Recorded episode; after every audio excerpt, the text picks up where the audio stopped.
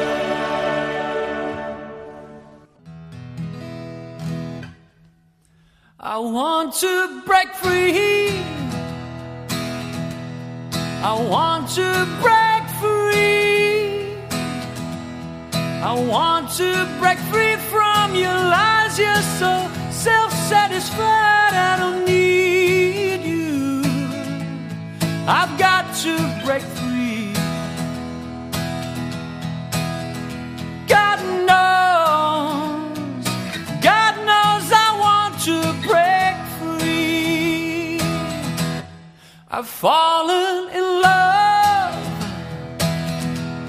I've fallen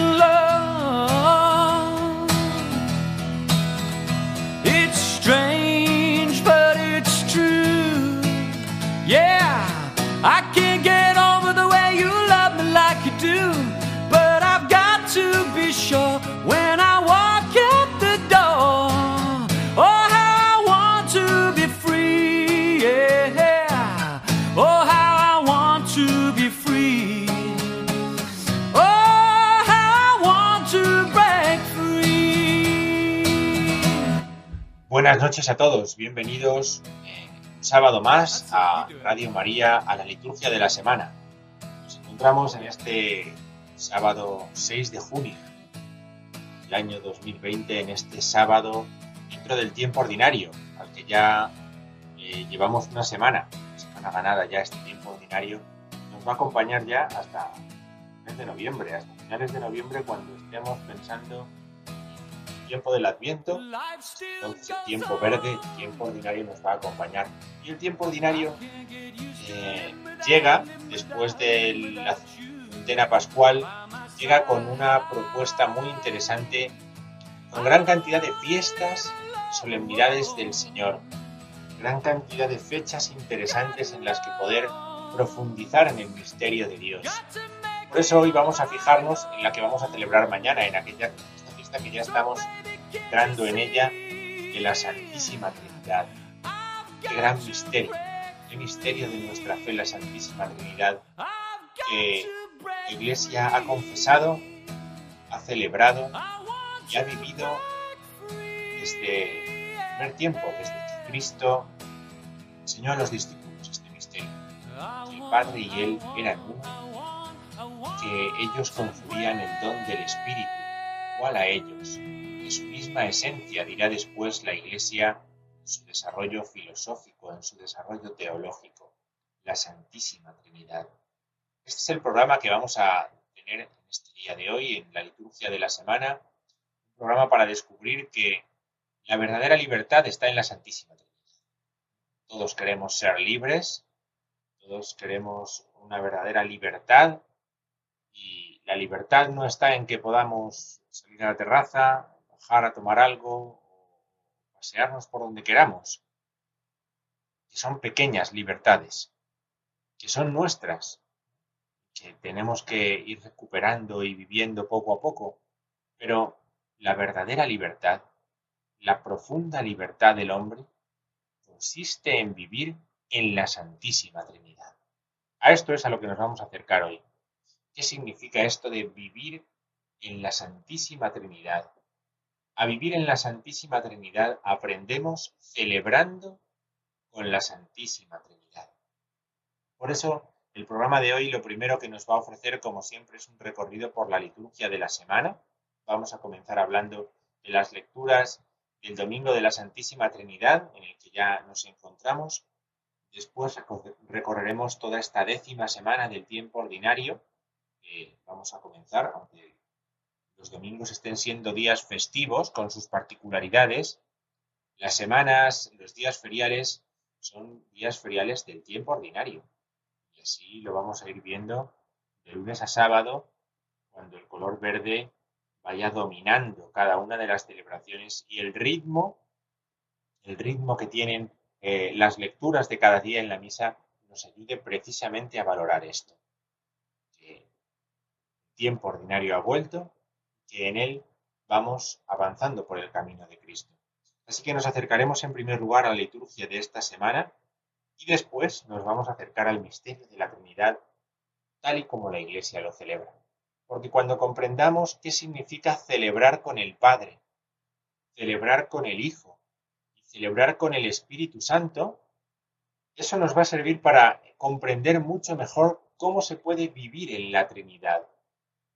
Nosotros hemos sido introducidos en la vida trinitaria por el don del bautismo. Esto es así. El don del bautismo nos ha unido de tal forma con la Santísima Trinidad. ¿eh? Recordamos que somos bautizados en el nombre del Padre y del Hijo y del Espíritu Santo. Y por lo tanto hemos sido introducidos en el seno de la Trinidad, en el que vivimos por la gracia. Así que a esto es a lo que vamos a dedicar el programa en esta noche en Radio María en la liturgia de la semana. Vamos a acercarnos a la solemnidad de la Santísima Trinidad que vamos a festejar mañana domingo y después vamos a hacer este recorrido por la acción del Padre en la celebración de la Iglesia, la acción del Hijo y la acción del Espíritu Santo. Seguramente muchos de nuestros oyentes, muchos de los que siguen habitualmente este programa y que conocen bien la fe de la Iglesia dirán, ¿va a explicar el catecismo? Pues ciertamente, lo que vamos a hacer es entrar en cómo el catecismo nos explica esto mismo.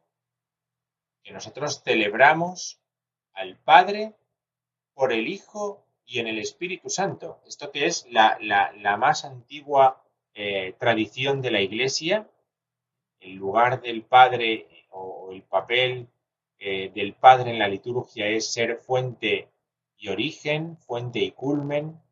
El lugar del Hijo es ser mediador, el lugar del Espíritu en la celebración es santificarnos. Bien, a esto es a lo que nos vamos a acercar. Una charla que pretende, o una hora de, de programa que pretende ayudarnos a descubrir de una manera sencilla pero a la vez preciosa lo esencial de la celebración cristiana, que no es que lo pasemos bien, que no es que nos guste mucho, que no es que toque nuestro corazón, que no es qué bien predica este padre o qué bien canta este coro. Lo esencial en la celebración de la Iglesia es la acción trinitaria. Y por eso nosotros nos vamos a introducir en esa acción trinitaria en este programa de hoy, precisamente para poder valorar, para poder descubrir qué es lo importante cuando celebramos la liturgia de la Iglesia.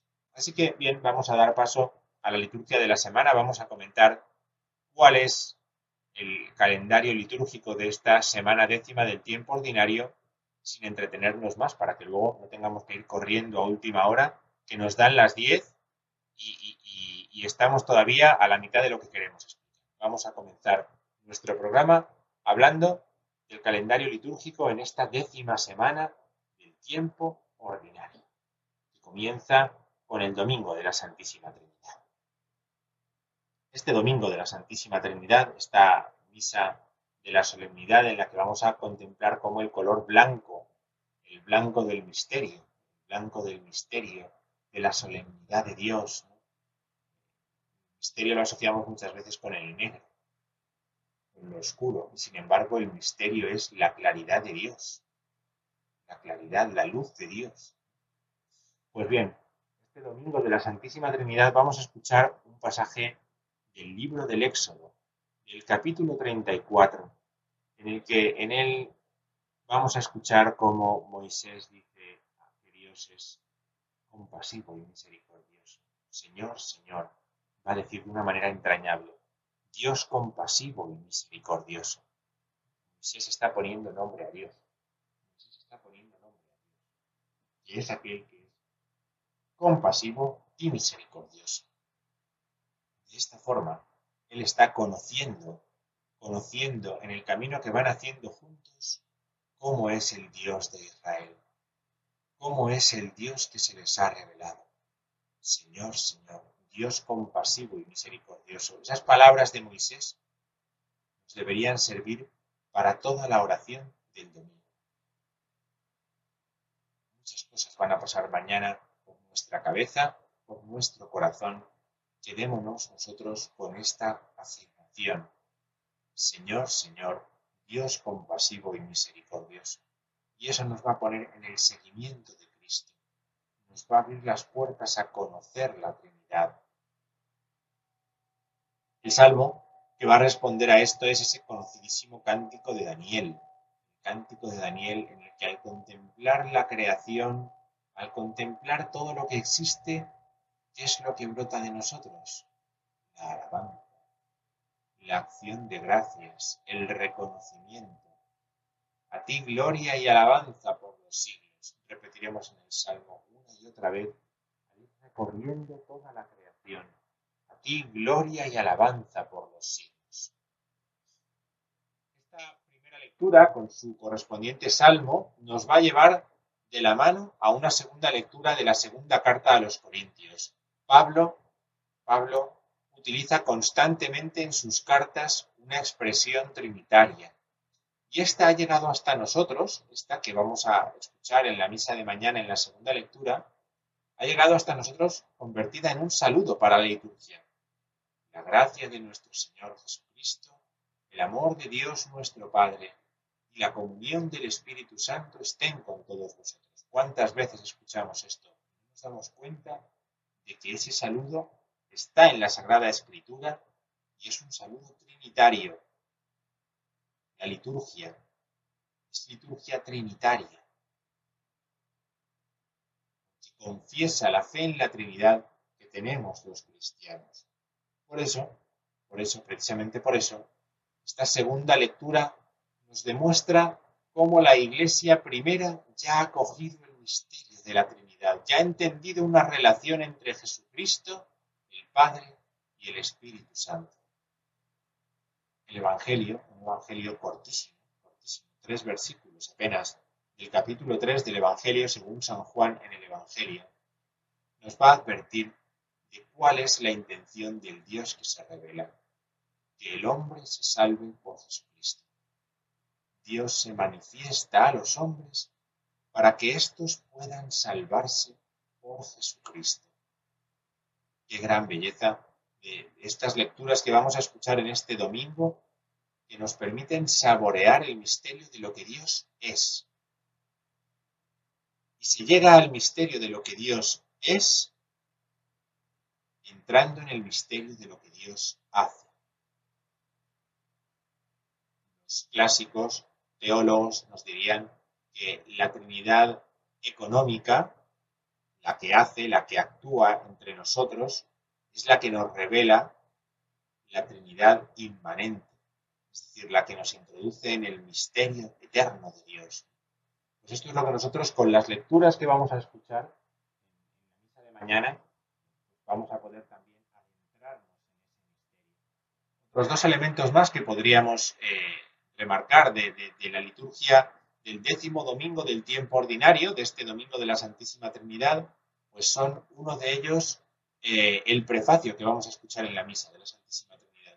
Un prefacio que aparece ya en la liturgia hispánica, que encontramos en el misal mozárabe. Entonces, nos encontramos ante un texto muy nuestro, muy nuestro. Entrañable, muy eh, bien recibido ese misterio de la Trinidad que va a intentar eh, desarrollar en ese prefacio de la misa, yo les invito a que escuchen con mucha atención. Luego el segundo elemento a tener en cuenta es que el Domingo de la Santísima Trinidad es el día pro orantibus, es decir, es el día que oramos por los que oran. Oramos por los que oran, por la vida consagrada eh, de clausura, la vida de clausura, para que aquellos que oran en lo escondido, por los que estamos en el mundo visible, perseveren en su oración, de tal manera que nosotros en el mundo visible vayamos entrando en el misterio de lo escondido, que es el misterio de la Santísima Trinidad. Eso este elemento también lo tenemos que tener en cuenta, a lo mejor en nuestras ciudades, en nuestros pueblos, en, nuestras, eh, en nuestros barrios, hay monasterios de clausura. Y allí hay gente rezando día y noche por nosotros. Día y noche por la iglesia. Estos días eh, que tienen una intención particular nos tienen que servir para tomar conciencia de cosas de las que habitualmente no nos damos cuenta. Y no las vivimos bien. No las vivimos bien porque nos tendríamos que dar cuenta de ellas.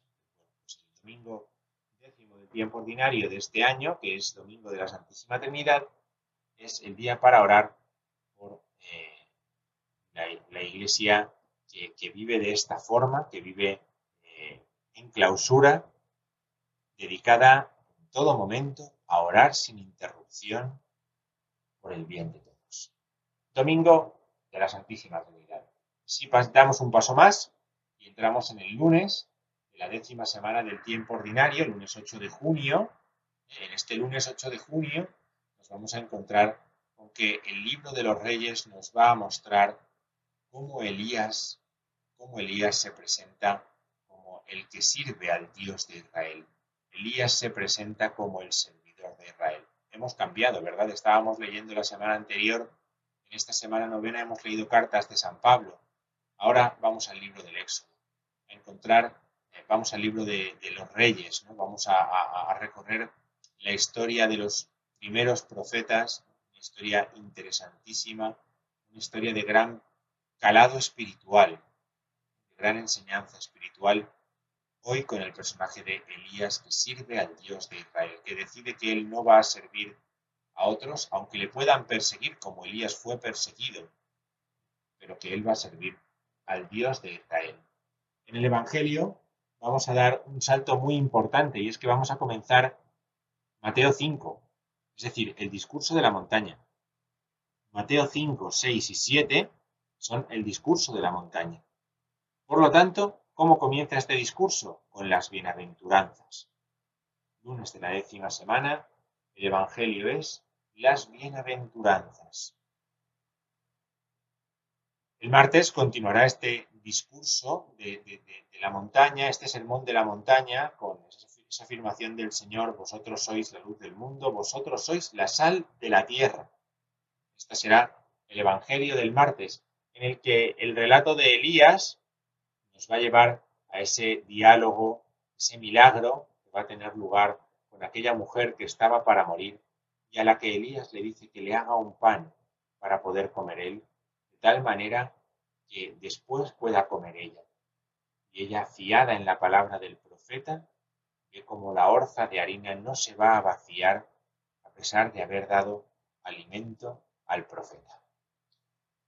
El miércoles, miércoles de la décima semana del tiempo ordinario, el libro de los reyes nos va a seguir eh, mostrando el, fervor, nos va a seguir mostrando el interés de Elías por anunciar eh, que Dios es el Dios de todos los pueblos, que Dios es el Dios de Israel, primer lugar, que es el pueblo que él está recorriendo.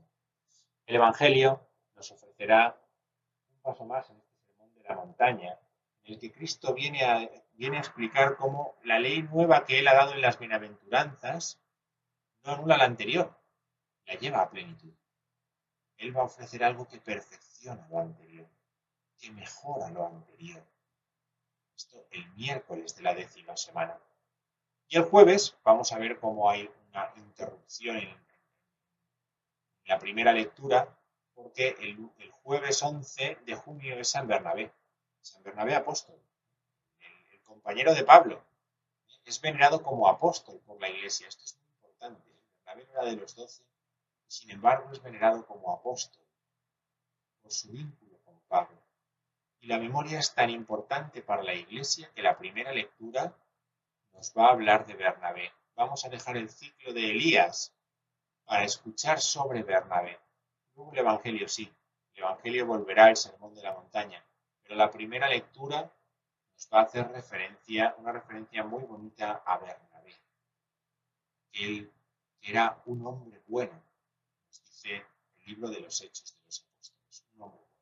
El viernes era viernes de la décima semana, tiempo ordinario, un día ferial, en el que vamos a seguir escuchando el ciclo de Elías, buscando la presencia del Señor, buscando que el Señor se le haga presente, le confirme, a pesar de la dificultad y de la persecución, como su profeta.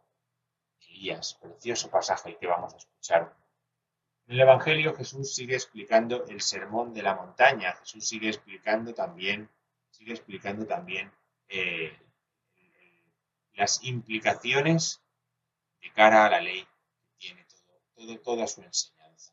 Y el sábado cerraremos la décima semana del tiempo ordinario haciendo memoria del santo de Padua, San Antonio de Padua, de estos grandes santos, un franciscano, maestro de franciscanos, maestro de franciscanos, dedicado a la enseñanza, porque así se lo mandaron, dedicado a la enseñanza para que los que aprendieran con él verdaderamente fueran grandes predicadores. Vamos a escuchar cómo eh, eh, Elías llama a Eliseo en la primera lectura y en el Evangelio Jesús continúa el capítulo 5, el sermón de la montaña. Bien, esta será la liturgia de esta semana décima del tiempo ordinaria ordinario esta décima semana marcada sobre todo por la solemnidad de la Santísima Trinidad que vamos a celebrar mañana. Esta le da un acento a todo y le da también un sentido a todo. Vamos a escuchar un poco de música, hacemos una parada para escuchar un poquito de música. En este programa dedicado a la Santísima Trinidad vamos a escuchar Gloria a Dios en el cielo y Gloria in excelsis Deo de Vivaldi para hacer un poquito de... Eh, interludio y de entrada ya tema de formación de este programa, la liturgia de la semana en Radio.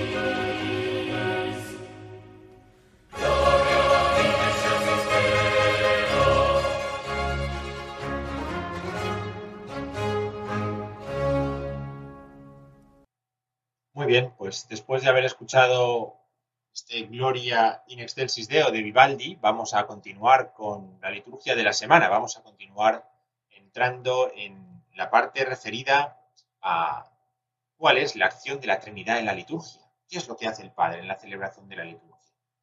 Si nosotros vamos a misa mañana, ¿podríamos explicar qué hace el Padre en la misa de mañana?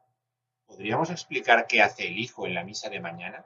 ¿Podríamos explicar qué hace el Espíritu Santo en la misa de mañana? Esto es de lo que vamos a hablar ahora en este ratito, aquí tranquilamente, en esta noche, en la liturgia de la semana, aquí en Radio María. Porque comprender cuál es la acción de Dios en la liturgia es muy importante para poder valorar la misma celebración en la que nosotros participamos.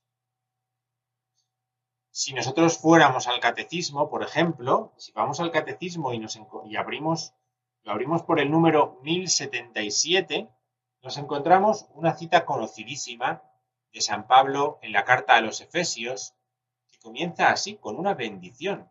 Bendito sea Dios, Padre de nuestro Señor Jesucristo, que nos ha bendecido en la persona de Cristo con toda clase de bienes espirituales y celestiales.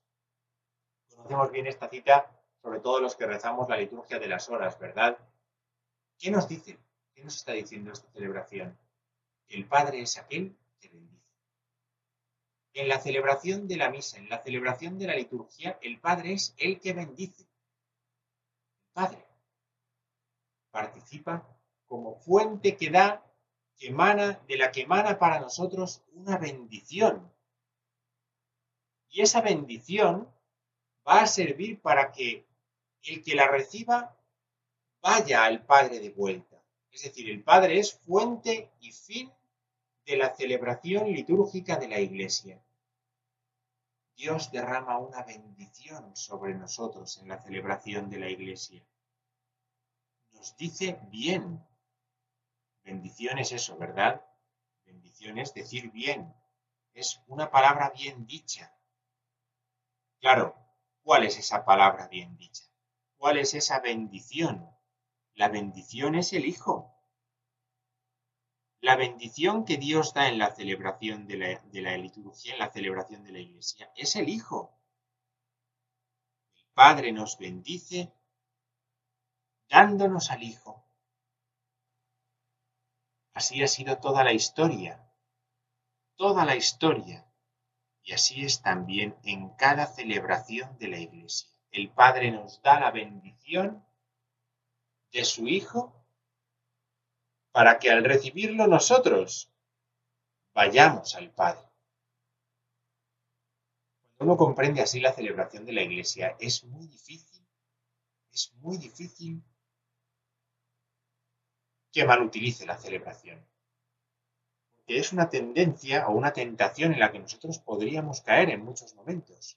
Pero cuando uno entiende que Dios nos bendice, que el Padre nos bendice en la celebración litúrgica entregándonos al Hijo, dándonos al Hijo para nuestra salvación, es decir, para que vayamos para siempre con Dios.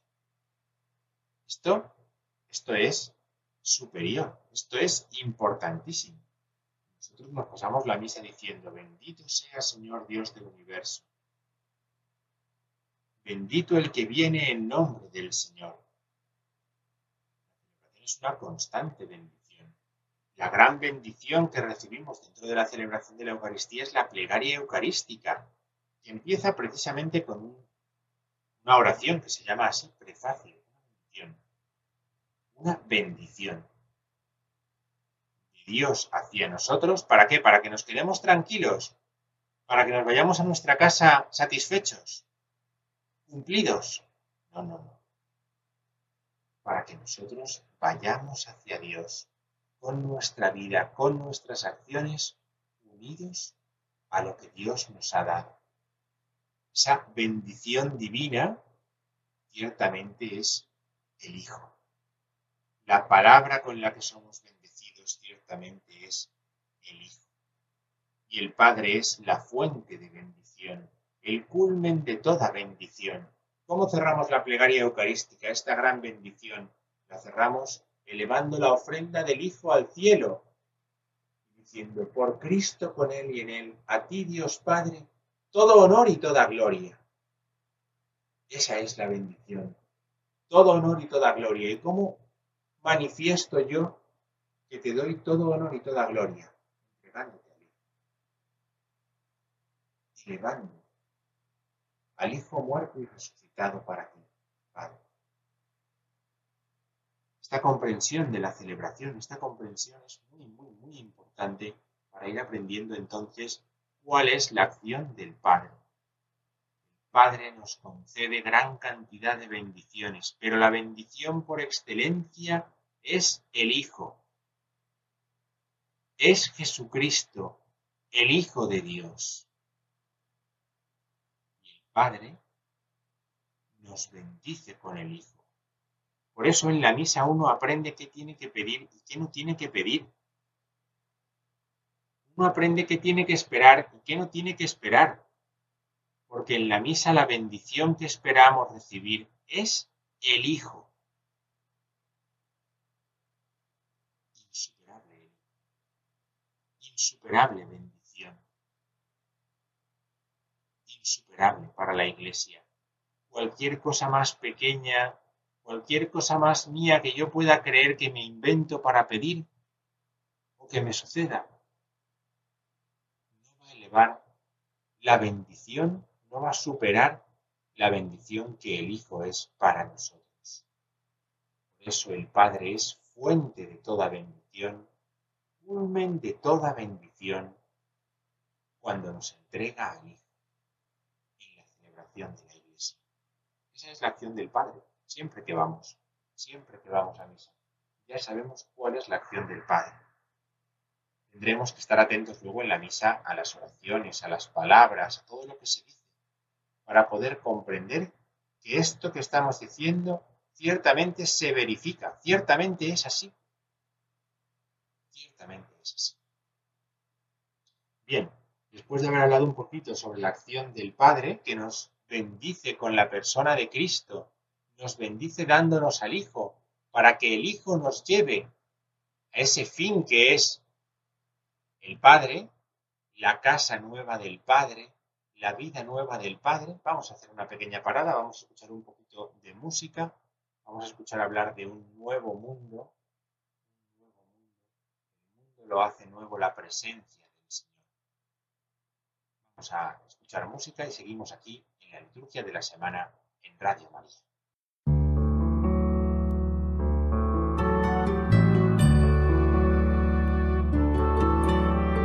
I can show you the world, shining, shimmering, splendid.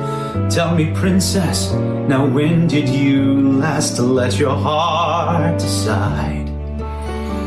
I can open your eyes, take you wonder by wonder, over, sideways, and under, on a magic carpet ride, a whole new world.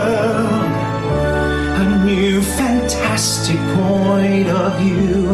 No one to tell us no or where to go or say we're only dreaming.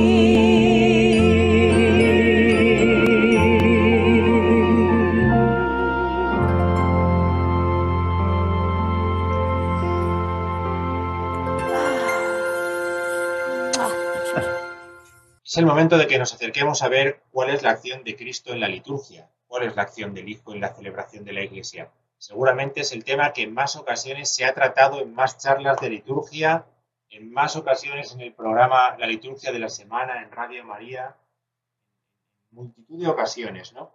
Hay cuatro números del Concilio Vaticano II de la Sacrosantum Concilium, la constitución dedicada a la liturgia, que son los números del 5 al 8, el 5, el 6, el 7, el 8. Esos cuatro números nos explican cuál es la acción de Cristo en la celebración de la Iglesia. Esos números tendríamos que saber al menos de lo que van, porque si recurriéramos a ellos con relativa frecuencia, no tendríamos ninguna duda sobre qué y cómo celebrar cuando vamos a misa. Cristo, que ha sido sentado a la derecha del Padre y desde allí ha asegurado la perenne fusión de su espíritu, tal y como acabamos de festejar en el domingo de la ascensión del Señor y en el domingo de Pentecostés, Cristo sube al Padre y envía el don del Espíritu sobre los apóstoles, sobre la iglesia reunida en oración, Cristo se hace presente, se hace presente de forma sacramental, el que naturalmente está en los cielos, dice Trento, sacramentalmente se hace presente en la celebración de la Iglesia, es decir, bajo signos sensibles. No lo vemos con su cuerpo de hombre, sino que los signos sensibles hacen realmente presente a Jesucristo en la celebración de la Iglesia. Hace presente a Jesucristo muerto y resucitado, glorificado, sentado a la derecha del Padre y comunicando su gloria, comunicando su vida, comunicando su salvación, comunicando su santificación. Lo podemos decir de mil formas distintas, pero la realidad que decimos es la misma. Cristo se hace realmente presente en la celebración de la Iglesia para concedernos la fuerza del misterio pascual, y al concedernos la fuerza del misterio pascual, hacernos partícipes de su misma gloria. Por Cristo, que había sido enviado por el Padre, envía a los apóstoles llenos del Espíritu Santo para que realicen esa obra de salvación por los sacramentos. De tal manera que como es una obra esta tan grande, tan inmensa, tan inalcanzable para el hombre por sí mismo en todos los sentidos, Cristo mismo se hace presente en la celebración. Y dice el número 7 de, Sacro, de realmente Cristo está presente en su iglesia principalmente en los actos litúrgicos. No hay otro lugar, no hay otro momento sienta, experimente, viva yo lo que viva, en el que la presencia del Señor no sea tan segura y real como la celebración de la Iglesia. Ya sea en la persona del ministro, ya sea en las especies eucarísticas, ya sea en su palabra, cuando se proclama, o en la iglesia que se reúne para suplicar y cantar salmos. Cada una de estas presencias son ciertamente distintas, Hemos hablado sobre esto ¿eh? en muchas ocasiones, pero Cristo es el que se hace siempre presente. Es el que se hace presente. ¿Y se hace presente para qué? Para que el hombre pueda dar gloria a Dios. Para que el hombre pueda participar de la liturgia del cielo. Sacrosantum Concilium número 8. Nuestra celebración aquí no es una celebración aislada. La misa en mi parroquia, de mi grupo, no es una celebración aislada. Al contrario, es una celebración que pone en comunión no solamente a los que estamos en la tierra, sino también a los del cielo con los de la tierra. Y de esa forma nos acercamos somos invitados, llamados a participar en la gloria de Dios, que consiste en que el hombre desee subir, desee participar de la gloria del Padre. Por eso conviene escuchar cuáles son los verbos referidos a Cristo en la celebración de la misa. ¿Qué es lo que hace Cristo? ¿Cómo se hace presente Cristo? Cristo no se hace presente solamente porque haya un sagrario. No se hace presente solamente cuando se consagran el pan y el vino. Empieza la misa y el sacerdote dice, el Señor esté con vosotros. Que no es una palabra bonita, es una realidad. Cristo se hace presente con vosotros en el sacerdote que preside la misa. El Señor esté con vosotros antes de proclamar el Evangelio, porque Cristo se hace presente para bendecirnos con su palabra, con la palabra del Señor. Cristo se hace presente en la Eucaristía, el Señor con vosotros. Cristo se hace presente en la asamblea, en la asamblea. Aprender a reconocer dónde se hace presente el Señor para llevarnos a participar en la liturgia del cielo es importantísimo para no reducir la misa a lo que no es, para no reducir la misa a cosas pequeñas, a momentos puntuales, sino al contrario, a una celebración en expansión, a una presencia en expansión, a una participación cada vez más grande. Cristo se hace presente en la celebración de la Iglesia de todas estas formas, un Concilio número 7, para darnos la vida del Padre.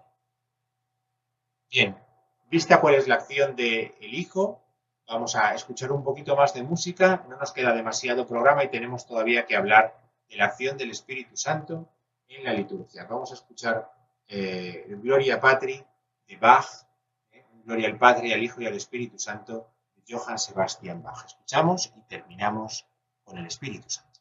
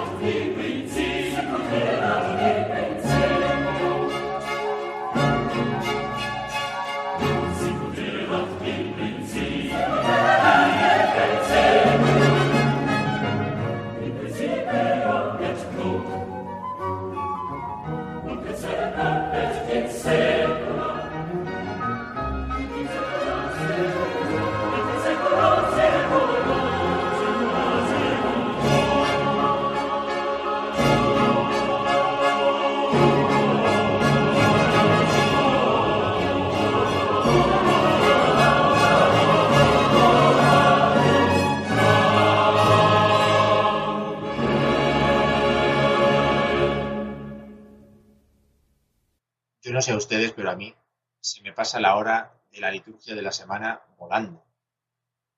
No nos queda casi tiempo tenemos que decir una palabra sobre cuál es la acción del Espíritu Santo en la celebración de la Iglesia. Yo les recomiendo que vayan al número 1091 del Catecismo, 1091 del Catecismo, y ahí encuentren lo que yo voy a decir ahora resumida y esquemáticamente. El Espíritu Santo realiza cuatro tareas en la celebración de la Iglesia. Cuatro tareas Cuatro tareas. Si yo les pregunto, seguro que el 90% de ustedes me dirían, el Espíritu Santo santifica el pan y el vino y se convierten en el cuerpo y la sangre de Cristo. Bien, eso está bien, pero solamente es la cuarta parte de la acción del Espíritu Santo en la celebración de la Iglesia. La primera acción del Espíritu Santo en la celebración de la Iglesia es que prepara para que recibamos a Cristo. Prepara nuestro corazón, nos prepara personalmente para que recibamos a Cristo. ¿Cómo lo hace? De una forma preciosa, por la palabra de Dios.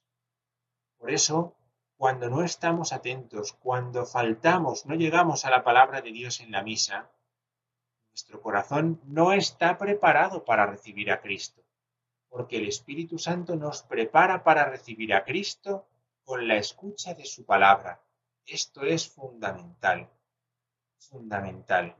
Esa es la primera acción del Espíritu Santo, prepararnos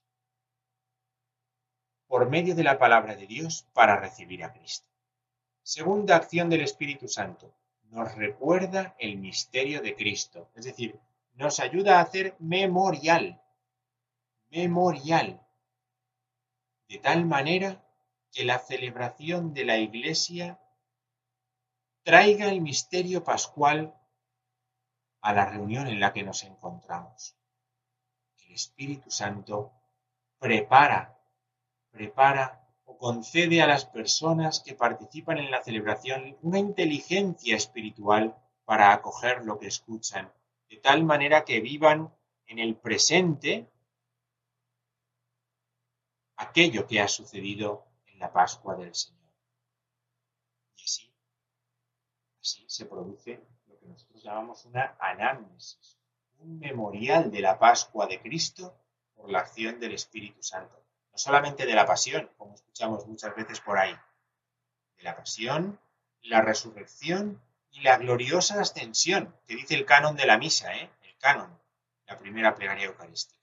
Tercera acción del Espíritu Santo, actualiza el misterio de Cristo. Ciertamente, hay dos epíclesis en la misa, dos invocaciones, peticiones del Espíritu Santo, una para que se consagren el pan y el vino y sean cuerpo y sangre de Cristo, otra para que la iglesia sea un solo cuerpo. Y esa transformación, esa unificación, la realiza el Espíritu Santo. Y una cuarta acción que realiza el Espíritu Santo es la comunión en el Espíritu Santo. Es decir, el Espíritu Santo nos transforma, nos transforma interiormente para que queramos cooperar con Él en la Iglesia. Establece una comunión para que el creyente desee vivir como una ofrenda su vida, vivir su vida entregado a Dios, obedeciendo a Dios, sirviendo a Dios en la comunión. Estas cuatro acciones, preparar los corazones, recordar el misterio de Cristo, actualizar el misterio de Cristo y transformarnos por la comunión con el Espíritu Santo, son las cuatro acciones que el Espíritu Santo realiza en la celebración de la Iglesia. Una catequesis preciosa que podemos encontrar también cuando en el misal veamos qué se nos dice que hace el Espíritu Santo en la misa. Vamos a terminar con un poquito de música y nos despedimos. La liturgia de la semana en Radio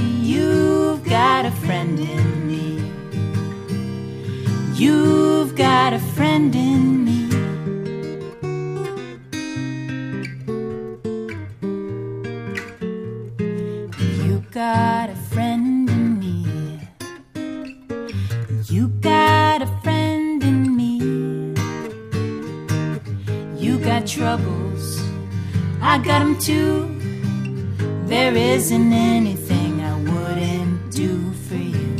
We stick together, we can see it through. Cause you've got a friend in me. You've got a friend in me. Some of the folks might be a little bit smarter than I am, bigger and stronger too. Maybe, but none of them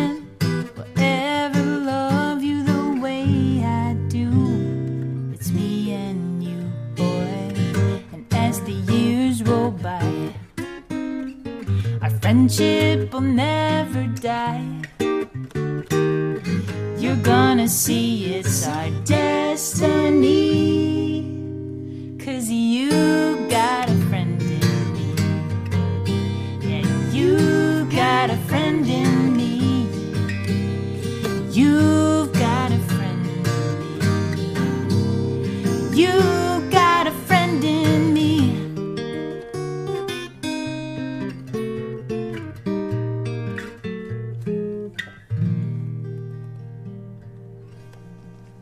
Muy bien, pues hasta aquí ha llegado nuestro programa de hoy. No estamos solos, no estamos solos. Tenemos al Señor que es nuestro amigo, que nos acompaña. Estamos en, la Trinidad, vivimos en la Trinidad, esta celebración de la fiesta de la Santísima Trinidad, y en ella somos libres.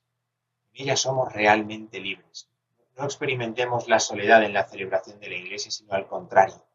Experimentemos la prenda de nuestra libertad que se nos concede ya experimentemos cómo el Señor se hace nuestro amigo cercano a nosotros para que vivamos libremente en aquella que está llamada a ser nuestra casa, que es también el seno de la Trinidad.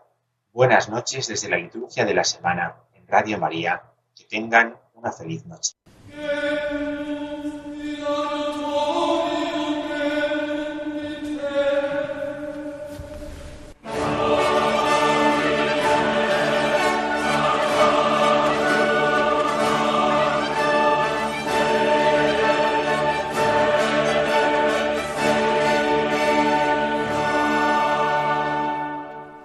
Han escuchado La Liturgia de la Semana, un programa que hoy ha dirigido el Padre Diego Figueroa.